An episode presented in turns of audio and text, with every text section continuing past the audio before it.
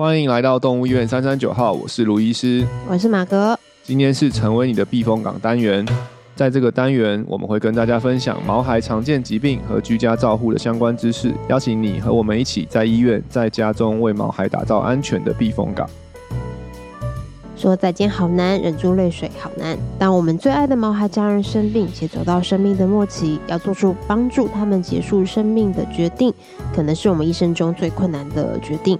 但是今天这一集，希望给大家毛各位毛孩爸妈们一点正面的力量，让我们可以跟毛孩好好的说再见。哦，这一集，虽然我们的片头音乐非常的轻松。史上最沉重的一集，真的没错。但我在写这一集的时候，我想说啊，天哪，我要如何用个轻松的、愉快的心情来聊这一集呢？好像有点难，而且很怕自己再聊一聊。先预备好，对，已经在我正前方，正前方了。但是很怕一个就一路溃堤耶。不过我们前几集这这三周也是有些铺陈的啦。对啊，对不对？因为其实我们这这一个这三周这个小系列，就是希望可以。帮助大家面对毛孩生重病的时候，怎么做？怎么也可以做哪一些预备？然后在做重大决定的时候，可以思考什么样的事情？那其实不不免俗的，就是生重病，其实很多时候最后的结果，当然我们都很希望他重病大病痊愈，然后回到正常的状况健康。但是往往很多时候重病的最终的终点，其实也是生生命的终点。对啊，所以从生重病到对最后的。走最后的这一里路，对，该怎么走，就是我们今天想要跟大家来聊一聊的。没错，对啊，其实前面也铺了还蛮多了。对啊，对，对啊，让大家有个预备。那确实，这也确实是一个也需要好好先去思考的一点。对啊，觉得嗯、因为。医疗其实一定有它的极限，对，就是我们真的也不是上帝，也不是神，嗯、不是弹指然后就可以恢复，嗯，到以前，对，所以确实很多时候状况是，其实兽医师也知道，心里也知道说，这个动物可能。对，这几个几个几天，或是几个月，嗯，或是几个甚至几个小时，嗯，可能他就是会走到他生命的终点，嗯嗯嗯，对，那那我们可能可以接下来要跟饲主去讨论跟沟通是，那在走到最后那个点之前，嗯，我们怎么样帮助这个动物，或者说怎么样让动饲主可以好好的陪伴他，好好的说再见，对，对啊，那这个是其实是有。是是很值得讨论跟思考的啦，嗯、因为这个有很多很多的呃层面的考量，然后我们现在的医学也是有很多不同的做法。对，现在人可能大家比较熟，就是说安宁治疗啊，对对，然后或者是这样的动物可能跟人，我觉得最大不一样就是有一个安乐死的。这个选项，对对，因为安乐死至少在台湾还不是合法的嘛。对对，在人身上，但在动物其实是行之有年啦。那其实以我自己的观察，其实，在国国外的话，像欧美，其实很多时候他们在最后走到最后一步的时候，其实他们大部分是选择透过安乐的方式，走完生命的最后一个道路。对对对对，嗯。那在台湾的话，当然我觉得近年接受度有越来越高。对，在以前可能大家觉得哇，那样很残忍，好像杀生或者什么。但是其实近年在跟事主在做沟通的时候，其实我觉得接受度是有有越来越高的。哦，嗯、但确实这个还是一个很不容易的决定。对啊，尤其是毕竟在第一线，应该更可以感受到事主的接受度跟反应会很不一样哦。对，就是有一些可能。就有些甚至有些会自会自己提说，医生是不是我们该放手让他放手让他走。哦，对，然后有些时候是我们提了，当然有些也是会自己很明确的表明说，我们我们不不不做这个这个决定，对，就是对。但我觉得今天我们就是想透过今天的分享，也是分享一些我们自己的经验，嗯，来告诉大家说，在也不是说要推广。对，大家都要做这个安乐的决定，而是说让大家知道更了解这个决定，嗯嗯，背后的意义，或者说为什么医生会跟你讲？因为有些有些时候也是跟事主提的时候，就会说：“医生，你是不是要放弃我家的狗了？”是不是？还是说，还是医生，你是不是不救它了？嗯，对，然后是没有爱心，是不是？就是 也不就是其实一个情绪，没有医生想要安乐死自己的病患。我觉得原则上这样讲，但是我们因为也看过很多。就是我们刚刚讲到的这个最后一里路，嗯，其实是走的很辛苦，对，所以我们也，哦、我们我我自己一开始也是也是花了一段时间才接受到，哦，其实有些时候啊，对我自己个人来讲，嗯、我觉得安乐其实不并不一定是一个不好的选项，嗯甚至是一个更好的选项，嗯对于大家，对于饲主啊，对于动物来说，嗯，对，所以我自己也是经历过了一段，对啊，嗯，真的，嗯，对啊，我觉得他。呃，因为我们这次有提到嘛，就是我们是分享那个 CSU 的 Making Decision 的这个小册子，嗯嗯，对，然后他其实有一些在上面提供的一些内容，我觉得他都写的还蛮好，他就一直有在强调，就是这个决定，呃，就是你不管做任何医疗决定，都一定都没有说什么最好或最坏的，没错，对，嗯、所以就是你就是。我觉得忠于自己跟毛孩的那个关系吧，嗯、对，你是最了解他的人，嗯、对，所以就不管做什么决定，虽然说这个决定可能会很多的冲突矛盾啊，但是至少我们可以预备好自己啦。对，嗯、好、哦，那我们之前就有提到过，就是像路易斯是，哎，就是家背狗的话，是你们决定，后来就想说，嗯，就陪他一起走完这一这样子。对啊，我们家。的我的狗狗后来它其实状况就是有一点，它虽然就是验血都几乎都正常，然后也没有什么很明确的器官的衰竭，但是它就是行动，嗯、我我后来怀疑推推测应该是脑部可能是有退化或者脑部的疾病了，就它行动有点不良，然后没办法好好的。自理生活，对啊，哦、大小便啊这些的状况，然后其实也很消瘦，就是也是非常非常消瘦，哦、就是有点恶恶、哦、病子的这个状态。嗯，对。然后那个时候其实也是，就是嗯、呃，我自己是自己是是是是觉得应该是时候，自己也都有个。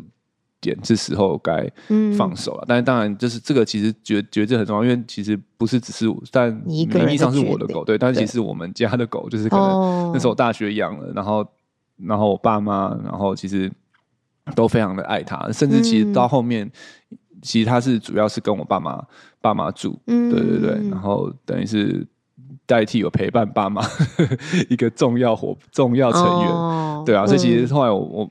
妈，特别是妈妈，妈妈就是也是会很舍不得，嗯，就是如果真的要放手走，嗯、但但后来其实我也是跟他们沟通一下，就说其实他现在这个状况，就是也要考虑到，就是我我爸主要那时候当时候主要照顾者就是我爸妈的身体的状况，嗯、对你能不能这样子，譬如抱他上，因为他后来是必须要抱、哦、抱去尿尿大便，然后那个是个米克斯中，对对对，然后有有一度也有也有也有也有几也有一次就是就是。这个中间没抱好，反而他就是跌倒了，跌倒了，或是什么的，啊、对，或是、嗯、或是抱的人受伤了，嗯、对的这个状况出现，嗯、所以在照顾上其实确实就是难度也越来越高，嗯，对啊，然后然后他的当然我们会尽可能就是给他一个好的环境跟生活，但是如果他的真的大小便没办法好好自理的话，其实就是你你就是等于是要一直持续的去帮他去清洗啊、更换啊、嗯、等等的，对，所以其实。到后来，就他的生活品质跟照顾者的生活品质，其实都是很明显的下降，或者说会或或者说你可以看到会那个下降是会持续的下降，对，它不是停在那边，他、呃、可能是会很累这样子，他可能会持续的下降，嗯。嗯、对啊，所以那后来我们就决定就是就是。一个一个晚上啦，对，因为我自己是兽医嘛，所以我就可以就是在家里面，嗯、然后就是大家都在那时候，我们爸妈，然后我我们我我们全家小朋友，嗯，对，然后也是跟小朋友做了一个一些讲，就是我们他。那个被狗状况怎么样？怎么样？我女儿啊，那时候女儿贝狗，因为从小一起长大，嗯嗯，对，是比较有感。弟弟还弟弟还好，弟弟那时候也傻傻，不知道干嘛。对，就只看到哦，看狗狗狗狗的。对，女儿就是，但我觉得他们都哎、欸，其实都能够能够理解。对，因为就是也是一路看他从哎很。呃，很 OK，很健康，嗯、很有力气，然后到现在变得这样，就是不能够自理。嗯、大家其实都会觉得他那样其实是也是辛苦，嗯的，对，所以我们就找了，就是约了一个晚上，然后我们就是在在家里面，就大家都在，然后陪伴陪伴他，对，然后我觉得当下，我觉得我们家人算是蛮。蛮蛮淡蛮冷静的，就是没有 那种鬼哭神嚎的那种，有有流泪，但是、嗯、但是没有到，就是还蛮冷静的。嗯，对。然后我有觉得，我我自己给我自己我自己的释怀点，就是我觉得他真的也是过了一个好狗生了。对啊，这样也是十六十七岁，真的没什么生什么大病。嗯、然后如果你说在最后的这个时刻，我我已经知道他不行，你说他要再去做。很譬如好很很积极的处置治疗，或者是嗯继续继续这样子生活下去，其实就会让他这这个这美好的这一生，嗯，好像就留在最后留了那么几个污点的感觉，就是他其实一整、啊、一一生都没什么痛苦，嗯，但是反而如果你继续让他维持吃下去，可能可以再延长个。maybe 我觉得以他的状况，可能他生命力很强，可能几个月都有可能。嗯、但是那几个月有可能就是他这一生这一辈最最不舒服、最痛苦的几个月。嗯，对。那如果你把这个时间拉长远看他的一生，嗯，对，那还会有有这几个月有差这么的多嘛？对，就是应该说为了延长这几个月，嗯嗯嗯，但是他却要在他这自在的一生中，对。留下一些痛苦的回忆哦，对，那我就我那时候我觉得自己的自己有对我自己的点，我觉得那我不要，我就是我希望他的回想起他的一生的时候，嗯、其实都是很都是舒服很开心的，嗯、我不想让他就是是他的一生里面，其实已经一整一整一好十几几十十几年都很开心了，嗯、对。对，那我不希望他在最后要经历过一个。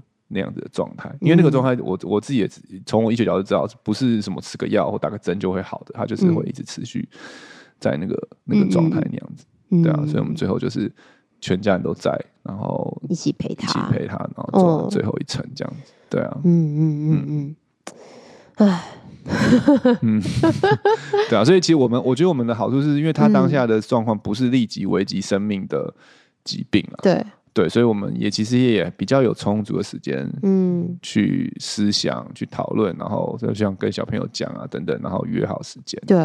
对，但有些时候那个时候也是有点难，因为就是他没有当下好像没有要死掉，对，然后就会觉得你现在是不是结束好像太早，嗯，或是太晚？就确实有时候我我自己在想，或者说在跟事主沟通的时候，有时候也会也会这样。对，但我自己的对安乐的理念就是，如果我们都是在他很痛苦要死掉的时候才做安乐的决定，嗯、那他已经也痛苦了。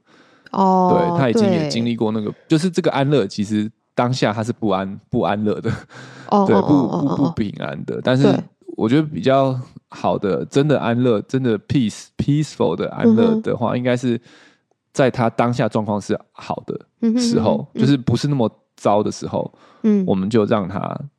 让他放手，让他走，然后他不会经历到后面那一块。嗯嗯嗯嗯。对，我印象很深，以前那时候刚开始工作的时候，有一有一个外国人事主，他是牵着他的狗走进来，说要安乐。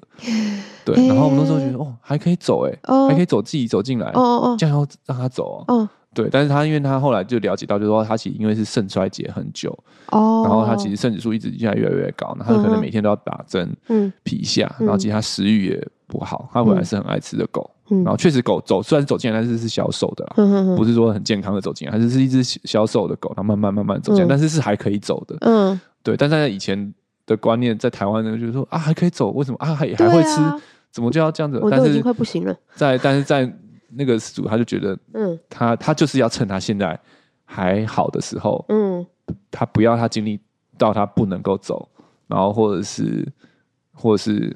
很痛苦的那个时候，他才、嗯、他才决定放他走。对他就是，我觉得我我那我觉得那个 case 影响我蛮多的。对，所以我刚刚讲的那个，嗯、我希望他 keep 他一生的回忆都是美好的。嗯、我觉得也有点跟那个那个那个那个事主跟我讲的，嗯嗯嗯、我有点受也有受到一些的影响。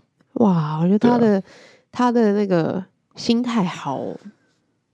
好好不一样，你要跟我来讲，我觉得好不一样。对对啊，这样对我来说，我刚哦听完，我就一直喷泪。对啊，因为像我觉得我自己的话，就是这前面两集有跟大家提过嘛，但是我们家狗狗是因为呃 那个急性的贫血，对急性贫血嘛，因为他那时候有小焦虫跟艾利希体这样子。对啊，那时候是就我有讲过嘛，就是我爸是就马上很理性的说，我们就安乐吧。啊，但是那时候我自己的。我不知道是不是因为那个宗教信仰关系，就会觉得死亡是在上帝的手中，不是在我手中。对，所以我没有办没有办法帮他决定对这件事情，就感觉好像剥夺了他的权利这样子。对，所以那时候我就觉得啊，不行这样子。对，我们还是要有机会去救他。但是后来他的离开因为很快嘛，才五天，所以就后来只是慢慢久了以后，再一直去回想这件事情，就会觉得。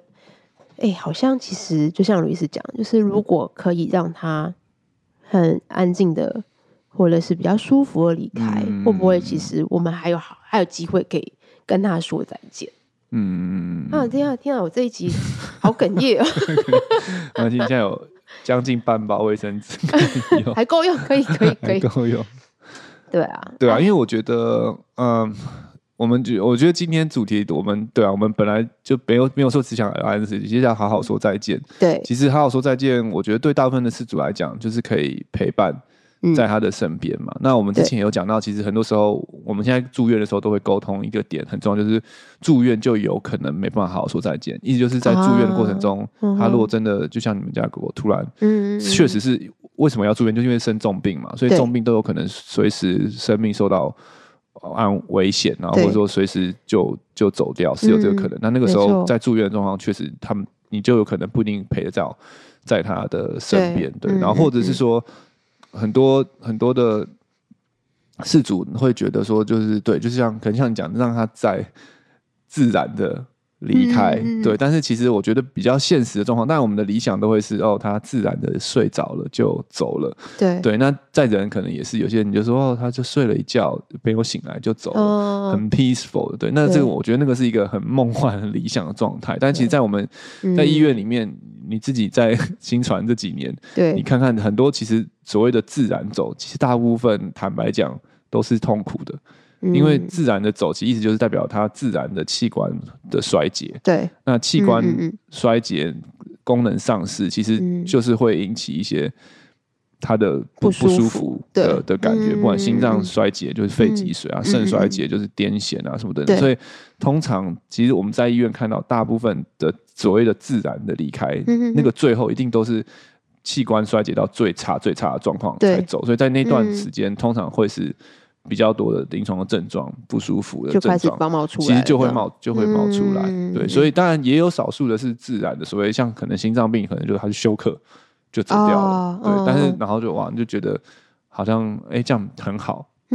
但是我们往往不能够选择，不能够保证。对，只能说哎，如果他真的是很自然的、安详的走，那可能真的就是。就是代表，就是说，哎、欸，嗯，很很有，有些人就会，有些人会讲，哇，很有福报。哦，对啊，就是上辈子真的是人品很好之类的，对，就是真的可遇不可求。对对，但是反之的话，安乐，我觉得的，我觉得目前最大的一个好处就是，我们可以至少可以确保他在生命终结的这一个。时刻是是平稳是稳定的，而且我们是可以陪在他身边的。我觉得这个可能是最重要，嗯、就是是你可以陪在他的身边。因为我我也希望也我相信也没有动物是希望自己是在住院笼里面结束自己的生命。嗯，对他们，我相信他们也他们也会希望是他爱的人可以陪在他身边。嗯，对。那这件事情其实如果疾病走到最后，然后你真的没有没有办法。保证对，真的，特别是即使即使在住院，我们已经最给他最多的医疗的资源，对都没有办法能够保证说，一定他走的时候是平稳的。嗯、然后你在他走的时候，事主你最爱的人都一定在他身边。对啊，如果是让他自然的话，嗯、因为自然就是会有很多的你没有办法控制，没办法控制的对。的变数在，对啊，嗯。嗯。嗯，没错。所以确实，而且我觉得你的你们家状况那时候是一个比较急性的疾病，那个时候更难。对啊，对，就是你要马上当下就要做决定，其实是我相信是很有压力嗯的状况啊。嗯、对，所以我觉得对慢慢性，像我刚刚讲的我自己的例子，跟在专心遇到那个饲主的例子，其实我们都是比较是慢性病。对，好像就会比较有些时间可以去思考缓冲。嗯、对，所以急性的急性的急急诊的疾病，我觉得确实是。真的是比较困难，就会来得很突然，对吧？然后就是他突然就要做这个决定，对啊，对。我们其实像我我们家那时候也是酝酿了，自己至少在我心中啊，也是酝酿了很久，我才最后才做出这个决定。慢慢的就是释放消息嘛，就当你自己有觉得做这个决定，然后让对啊，我就会说，就可能我就会说，哦，如果他状况在多久以后还是这样都没有改善，或者等的话，我觉得我觉得我们可能就不要让他那么辛苦，嗯，对啊，就是。就是会释放，然后爸爸妈妈就有对啊，就有有心理准备，对啊。嗯，所以我觉得其实很多时候在兽医师的工作，当然我们很大的重点是要治疗动物啦。但我觉得特别面对临终的病患，一个很重要的工作就是要预备事主的心，就是让他们有心理准备，真的知道接下来可能会面对什么。对啊，也也是也是保护自己，因为很我也看过很多的所谓的一些医疗纠纷，我觉得源头都是事主没有预备好。会发生这些事情，对，然后发生的时候才突然发现，哎，那是不是前面有什么发生了什么事？对啊，有出了什么错误？那怎么突然会这样？那可能大大部分的时候，医师都心里面大概都有个底，就说哇，他这次可能不一定会撑过去，等等等。但是事主有没有跟我们有一样的底？就心里没有这个底，有没有这个预期？其实是很重要的。对，所以医生们，就像我们在跟住院医师们。教他们怎么接急诊、沟通都是很重要。就除了你专注在你的治疗计划以外，还有很重要就是你要让你事主跟你是站在同一个阵线，或者说同一个一个至少你们的视角一样，视角要一样。对，哦、如果你觉得他快死的话，嗯，那事主也要。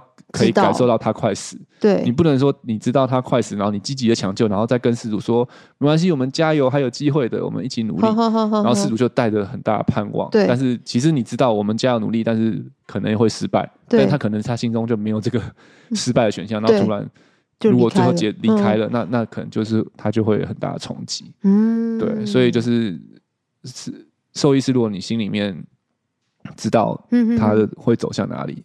也是要告知，要告知，而且你要确认他知道，因为有些时候你有讲，对，不是你没有讲，你有讲，但是事主没有 catch 到，也是，对对对，像几个点，就像可能当你跟他讲说哦他可能会会离开或什么时候，他还在问你说，哎，那那个他指甲有点长，要不要帮他剪？或者是说 怎么那么跳痛？对，他可能已经倒在那边，然后就是就是没什么意识了，他还在，他可能还在问你说，哎，那他出院的时候可不可以？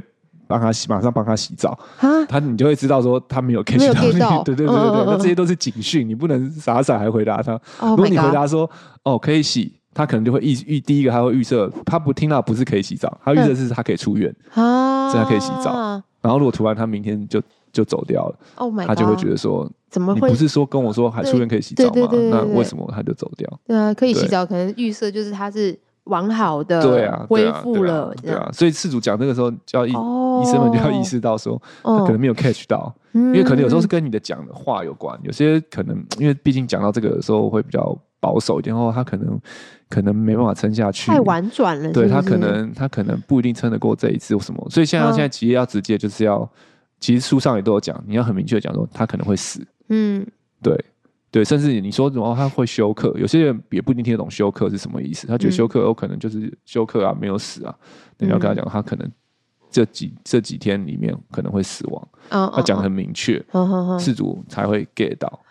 对啊，哇，那这个也确实有点难，因为像有些人可能讲到这个对的部分。我自己还有另外一个一个点是我我觉得可以沟通，就是可以叫他们叫叫他们。的家人要看他的，可以赶快来看他。我觉得讲这个好像有时候也会让事主给给给到，说可能就是最后几天了，要看他要赶快来看。对对对，就我觉得我我其实，在新传这四年的 ICU 的经验，我觉得最大学就是其实毛孩其实毛孩的家人都很重视要。对，看到他们最后一面的陪伴，嗯、这很重要。嗯，对，这个有些时候甚至比我们的医疗治好他，或是让他恢复健康，有时候还对他们还更重要。嗯、他们有时候其实是、嗯、大家也都知道，他们治不这个是不会好的。对，那是能不能陪伴，我觉得是很重要的一个、嗯、一环，对吧、啊？就是饲主们也都很。在乎的，我相信对动物也是，他们也是希望对，至少是在最后的时候，对他最喜欢、最爱的人在他陪啊陪在他旁边。对啊，对啊，嗯嗯，哇，我觉得这个很棒。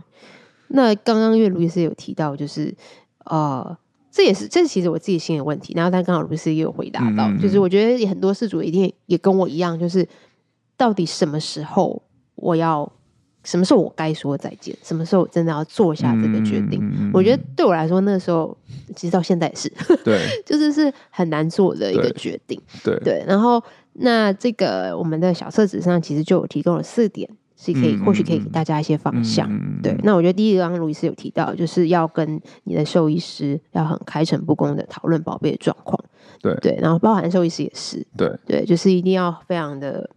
就这样拉到同一个视角的去讨论一下宝贝现在状况，嗯、你们才会是互相都知道彼此的期待，或者是现在状态是什么，嗯、然后底线是什么。嗯，对，这样才不会有那个资讯落差。嗯嗯嗯，对，这真的蛮重要的。好，啊、他这边讲，我觉得对啊，底线，我觉得呃有几个方面啦，一个就是说我通常会可以请事主去想想的话，就是有没有出现哪一些的症状，就是对你来、嗯、或对他来讲是代表他非常的痛苦的。哦，对，那这个就就就认就很广了。像有些人就会觉得他是很爱吃的狗，他只要不吃，他就是他觉得就是生无可恋。对，嗯、就如果家的狗。嗯，不能够吃东西，他再也不吃不下东西，他觉得就是生无可恋，嗯、他觉得他不要他那么痛苦，他可能就是不吃是一个点。那有些可能像是心衰竭的狗狗，可能就是说他的肺积水一直退不下去，嗯、可能连续已经打药治疗两天都没有退下去，嗯嗯嗯，他可能就会觉得那他不想要让他再经历第三天这样一直喘，对对对，所以就是可以预先，但我就觉得这些东西都是在还没发生前先想好，都会比在发生的时候。再决定来得好，来的你你会思思绪会更清楚嘛？所以就是真的可以有一些所谓的底线，有些是对，就是症状上的一些的底线，就是发生什么了，你可能就觉得我们就会决定说，好，他真的太辛苦，我们不要让他那么痛苦，就让他安乐，放他走。对，然后或者是可能有些时候是财务上的底线也是，譬如你因为治疗费用在通常在最末期重症的时候，其实都是很高的。对，那你的预算。我相信每个人都不是，大部分人应该都不是预算无上限。对啊。那有没有预算？譬如有些有些事主，我觉得就很好，就明确跟我们讲说，我我的预算我可能只能让他住三天的医院。嗯哼。那这三天我们就尽我们的所能去帮他。但如果这三天他没有没有回复，对，那我们就让他走。我觉得这样也会给医生一个很明确的方向。对。去做出一个最适合他的治疗计划。嗯哼。对，就像我们之前有聊到，并不是说越。越越越积极的治疗计划就一定是越好，对，对，对，就是还没有一个最好的治疗计划，嗯、只有一个最适合他的计划。没错，嗯、对。那你让医生可以了解到你的这些的底线，嗯，或者说什么对你来讲是最重要的，对是他要他要呃，你要陪在他最后最后一最后一刻旁边，还是说他要最后时候他要在家里面？嗯，这些我觉得都是可以跟医生来沟通的。嗯，没错，所以真的好好的沟通清楚，真的是蛮重要的一件事情。不管是在最后还是在前面，其实都是一样的重要啦。对对，好，再来第二个，就是你可以去考量的呢，就是宝贝目前的生活的品质。那其实就是前面我们第一集就有提到的嘛，就是嗯嗯呃，是 in pain or suffering。对，他现在疼痛当中，还是其实他现在已经是受苦，对，在受苦，嗯、然后在折磨、煎熬的里面了。对，可以去回想一下。再来就是，我觉得他很可爱，他写到的是相信你自己跟毛孩之间的羁绊。嗯，对，他就是你可以从观察，你可以去观察说，还有花时间跟宝贝相处，然后去发现说，你的宝贝会让你知道什么时候该说再见。嗯，那我确实比较感性的层面，对对对对对，刚刚前面讲的都比较理性的思考，对对对，比较感性的层面，对对。然后啊，就是他就是他有提到比较实际，就是你可以回想一下宝贝健康的时候是什么样的状态，对。然后那现在的话呢，又是什么样子的状态？有没有落差这样子？对。但我觉得也确实，就是我以我家里就是从小都跟猫狗一起长大的过程当中。我记得我养的第一只狗是一只迷你杜宾，嗯，它走的那一天确实，我就也很奇妙，就是有感觉到说它好像要离开了，嗯嗯嗯，对，就那一天，嗯，对，然后等我回到家的时候，就它就已经离开了，哦，对，就一个大哭，对，它是也是很突然的生病，还是没有，还是我觉得应该很有一段时间了，因为它那时候其实眼睛已经看不太到了，对，然后吃东西都是靠。味道跟记忆，就大概会放在哪个路线。然后因为他都跟我一起睡，对。然后那天早上他也是突然一个就哦不太舒服的样子，然后我自己就觉得好像嗯不太对这样子。对，但我觉得或许应该很多毛孩家长应该我觉得是，像我觉得其实，在我们住院部，其实我觉得当然我们会观察很多客观的东西，但我觉得有些主观的，像是我觉得像是眼神，哦，其实是可以看看得出来。就是动物的眼神，就是它，一个是它现在是舒服，或是不舒服，然后是不是痛苦，或是我觉得我我个人觉得其实眼神就可以看，有些有几只。是很明显的、啊，真的、哦，就是住院的时候就是这样，就是生无可恋，然后对 对对，然后哎、欸，他好的时候他就就眼睛就很有很亮，然后就精神，对，所以我但我觉得这个就是比较不是那么客观、很主观的成分，但是我觉得我同意，就是、嗯、而且你是每天跟他相处的人，嗯嗯对，也许你你你会有一些这些感觉，或者说那个感觉是真的啦，嗯、不要去忽略那个感觉，就是嗯那些感觉，甚至我觉得有时候会比医生跟你讲那些客观的数据。也来的重要，嗯嗯，对，因为很多时候，当然我医生已经跟你讲，哦，他今天的肾指数又更高了，嗯，然后说肾指数有降，但是还是很高，然后呼吸有改善，X 光有改善几个 percent，这样这样这样，然后我们会有一些客观的去评估，但是我觉得这些他讲到这个主观的感感情面的评估，我觉得也是很重要，嗯，对啊，这也是蛮蛮好玩的一点，对，然后再。我觉得还有一最后一点，他就提到，就是你自己的生活品质如何，就跟前面刚刚提到的那个底线，嗯嗯，也有关系。嗯、就是你真的是在照顾他的时候，你你还好吗？你自己好不好？嗯、对啊，就像 Louis 提到，就是卢妈妈最后可能因为要背他，可能就很重，嗯、然后他可能也自己也受伤了。对啊，对啊。其实想想就很像人类的长照一样。是啊，对啊，就是你们是不是？一个人有比较好吗？还是你们两个人都一起一起的很累这样子？嗯、哼哼对，这也是一个评评估的点。嗯哼哼对。好，那再来呢，就是要来，如果真的你哎评估了四点下来，发现说嗯，好像是时候可以跟他嗯，好像要做好好说再见，好好说再见，嗯、就很像路易斯刚刚提到那个外国人的四主，嗯，他也是评估了很久，觉得嗯。我决定要让他好好的离开，这样子的话，嗯、那我们接下来就可以来认识一下，那到底安乐死是如何进行的？嗯嗯嗯，对，可以请卢医师来介绍一下。啊，目前的安乐死的呃，每个医院做法也许会有一点点不一样啊，嗯、所以我就以讲我们医院为主，我们医院的做法，嗯、通常这个安乐死主要是还是用透过注射药物，嗯、对，然后所以它必须静脉注射，所以通常在进行前，我们会在手上会上一个软针，嗯、对，那这个应该也是整个流程中唯一有痛的的时候，但是那个痛就像抽血一样，哦、对对对，就是像住院打点滴上的那个软针是一样，从静脉上一个软针，嗯、但是当然戳进去的时候会稍微有一点点疼痛的感觉，对，然后进然后之后的药物就会从这个软针能够去打。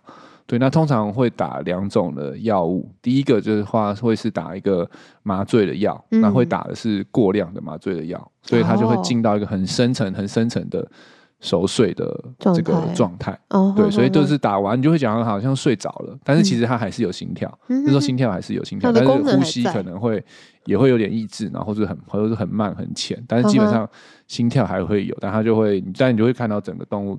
那个很要好像很快，就基本上推完它就软下去了。哇，对，就几秒钟的事情就软下去。嗯、对，然后这个时候有些时候我们就会跟师傅说，那要不要最后跟他说一说话？嗯，然后最后陪伴，嗯，他，然后预备好的，如果他们大家都预备好的话，我们最后打的那个针是一个高量的钾离子，因为钾离子过高的时候，它就会让心跳的这些电流停止。哇对，所以推完之后，他的心跳就会正式停止。那这也很快，它也是大概通常。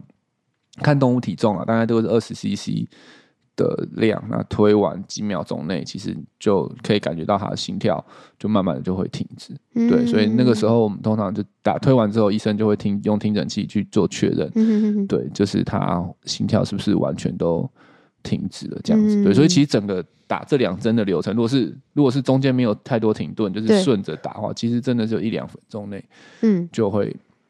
就会结束，那你会感觉到他就是睡着，嗯、然后心跳停止。对，那这个中间有些时候会有一些，就是心跳停止后，可能一些肌肉的反射会稍微抖动一下，嗯、然后或者说有些他可能肌肉放松后，大便小便会有点点跑出来，嗯、然后那其实都是正正常的状况，不是说因为他很痛苦所以才发生这样的状况。嗯，对。然后另外就是他们通常动物是在。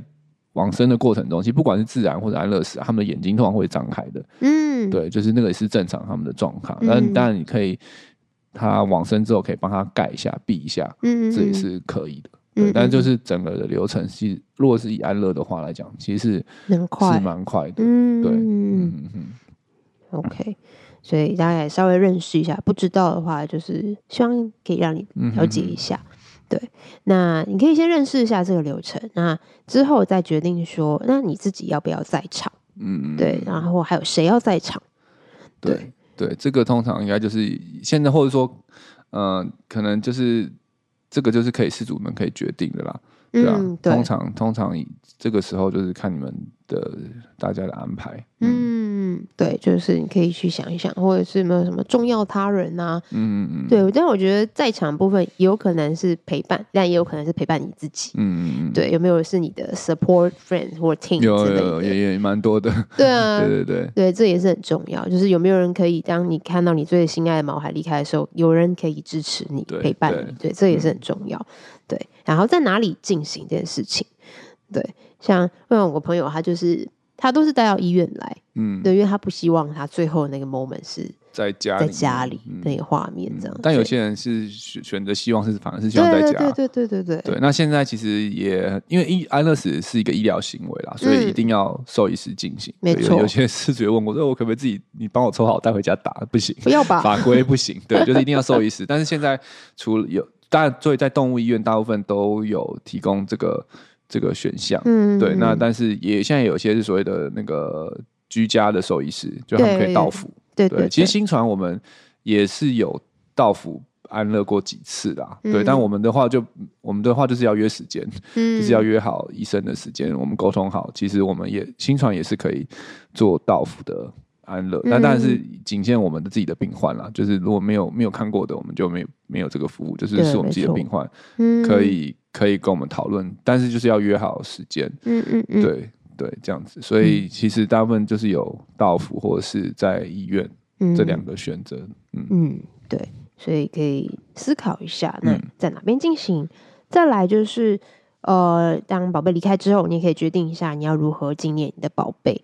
像在新传的话，我们可能就会帮他留脚印，嗯，对，然后还有就是它的毛发可能会剃一点点下来，然后放在小罐子里面，就是留给你们做纪念这样。对，那或许也有可能就是可能家里比较比较大一些，可能有个后花园啊 或者什么的，那你可以可能种棵树啊或盆栽啊，纪念一下它这样子，嗯，对。再来就是你可以想一下，说你要如何安排宝贝的安葬事宜。嗯，对，像台湾的话，可能就是会有一些安乐园嘛，宠物的安乐园，对，宠物安乐园，他可能就会问你说，你想要个别火化啊，集体火化，然后你要不要参加？嗯，他们现在服务也其实都还不错，就是可能如果你不参加，他会把你的把宝贝的骨灰再寄到你家里去。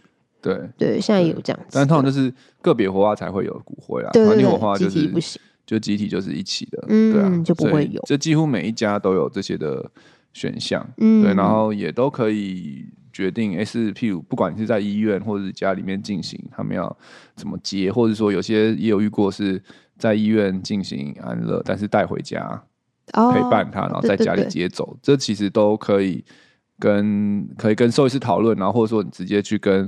这个安乐园去做去做讨论，对对对对，也有啦，因为有一些可能传统信仰是什么，要放在家八个小时，对对对对对，这种的。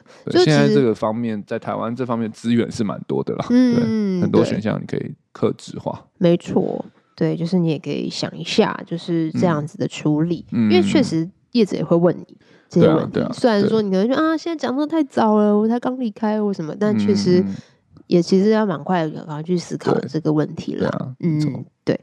然后再来就是，哦，我觉得这个也是有点难，就是可能验尸或捐赠大体这个东西。嗯、对，这个在我们医院确实也是有经历过几次。对，嗯、先讲验尸的部分哈，验尸其实应该说就是尸体的。解解剖吧，对啊，因为主要就是因为确实也不是每一次他们死亡，我们都很清楚知道他是为什么死亡，嗯、有时候就很突然的就走掉。那其实透过尸体的解剖，也许是有机会可以让我们找出来他的死掉的病因。嗯哼哼对，那也许我觉得是对于对于事主端来讲的，诶，有些时候是就可以知道。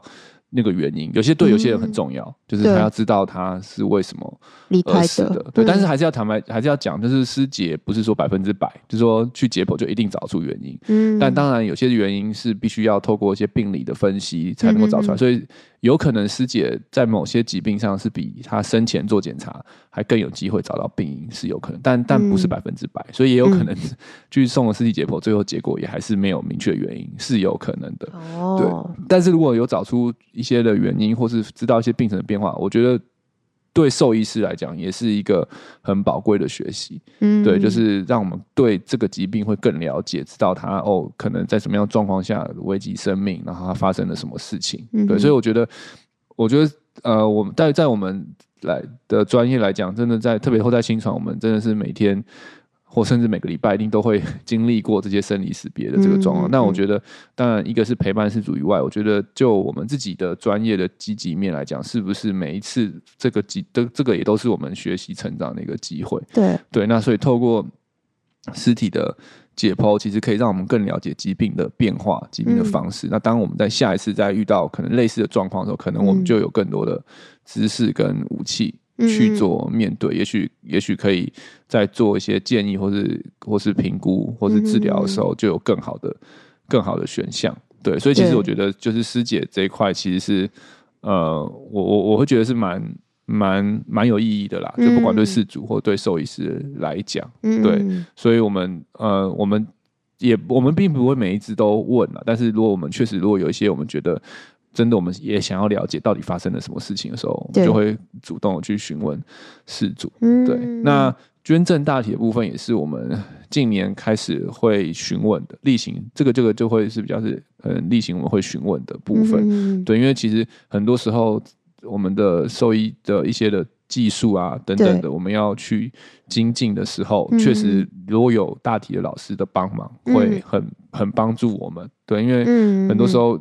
是医生的养成的过程中，对你不可能都拿所谓的活体来 练习当练，所以其实很多时候第一步，像我自己个人，我在一开始我在练习，可能我的一些心导管、可能血管的找的技巧，其实也都是会先从大体老师开始做做练习。那很多的外科也都是也是从先从大体老师开始开始练习，然后才练到一个程度之后，慢慢才。进阶到在活体上面，嗯，就你就会知道你在做什么，然后去做。嗯、对，所以其实大体老师真的也是帮助我们成长的这个一个很重要的一块，所以也是很很很好的，很好的，真的是很很好的一个资源。对，真的是老师。对，所以 如果有有那个愿意捐赠大体的话，其实也是我觉得也是让他的这个生命。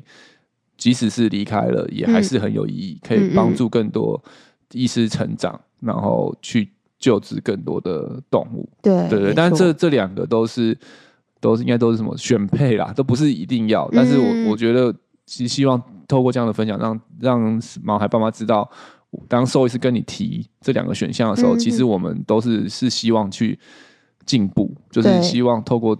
这个这一次经验，让我们可以变得更好，然后未来可以帮助到更多的毛孩。对。对，然后但是当然，这个前提也是你们也愿意愿意愿意同意。对，那如果有些其他的考量，然后不希望他又再被他的身的身体又再被再被做一些事情的话，那我觉得也没有关系。没错，对对对，嗯，对，真的，因为其实我。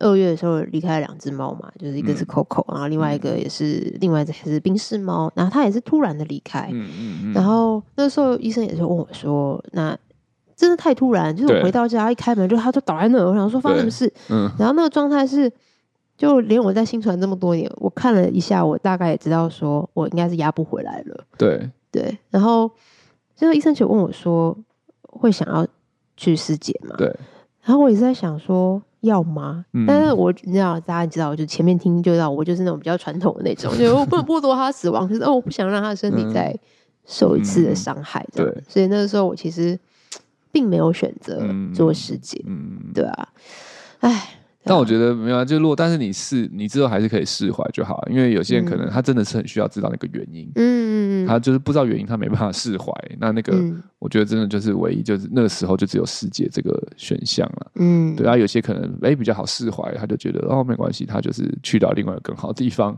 对啊，那我不不一定需要知道他的原因病因，那也没有关系，对啊，对，嗯，没错，对啊，但是就是我们医生主要是就要跟大家讲，就是我们医生会问，其实。也都是某个层面就是也是想要想要知道更多，然后帮助更多动物而问。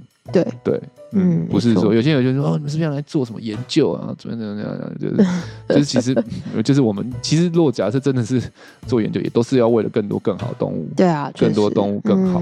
对啊，对，所以就是呃，这个这个这个其实很这两件事情，我师姐或者大体老，其实我我个人的角度看，其实都是很有意义的。对对对，不会是平白无故的才问这些事情。对对对啊。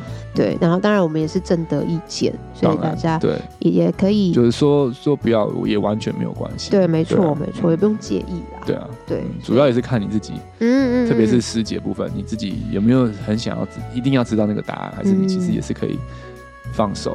对，对啊，没错。哎，好了，今天就是跟大家介绍一下。做好决定，跟宝贝好好说再见，嗯、对，对的这一些的预备啦，不是说一定要执行，但是希望今天听完我们今天在讲这个部分的时候，大家也可以心里有个底，虽然可能有点真的是有点沉重，嗯、对，但是如果当你可以先做好准备的时候，其实啊、呃、也会很珍惜一个现在他想好好的时候，嗯、然后但如果真的遇到状况的时候，我觉得也可以。很快的做决定，也不要让他太痛苦。嗯、对，但是我们就像我们前这这三集不断一直在讲到，就是没有好或不好，嗯，就是只有最适合对你们家宝贝的医疗的决策。嗯，没错。嗯，好啦，谢谢大家今天好的总结。没错。对，希望大家今天不要被我们逼哭。对，希望大家都好好的、健健康康的啦。那今天就到这里喽。那喜欢我们的节目，欢迎订阅动物医院三三九号 Podcast 频道，点赞我们的脸书粉丝团及追踪我们的 IG。如果对今天的节目内容还有其他的问题，欢迎透过五星评价留言或填写资讯栏里的 QA 链接与我们联系。如果想要获得更多的医疗资讯或观看影片版本的节目，请上新传动物医院官网及订阅新传动物医院 YouTube 频道。下集见喽，拜拜，拜拜。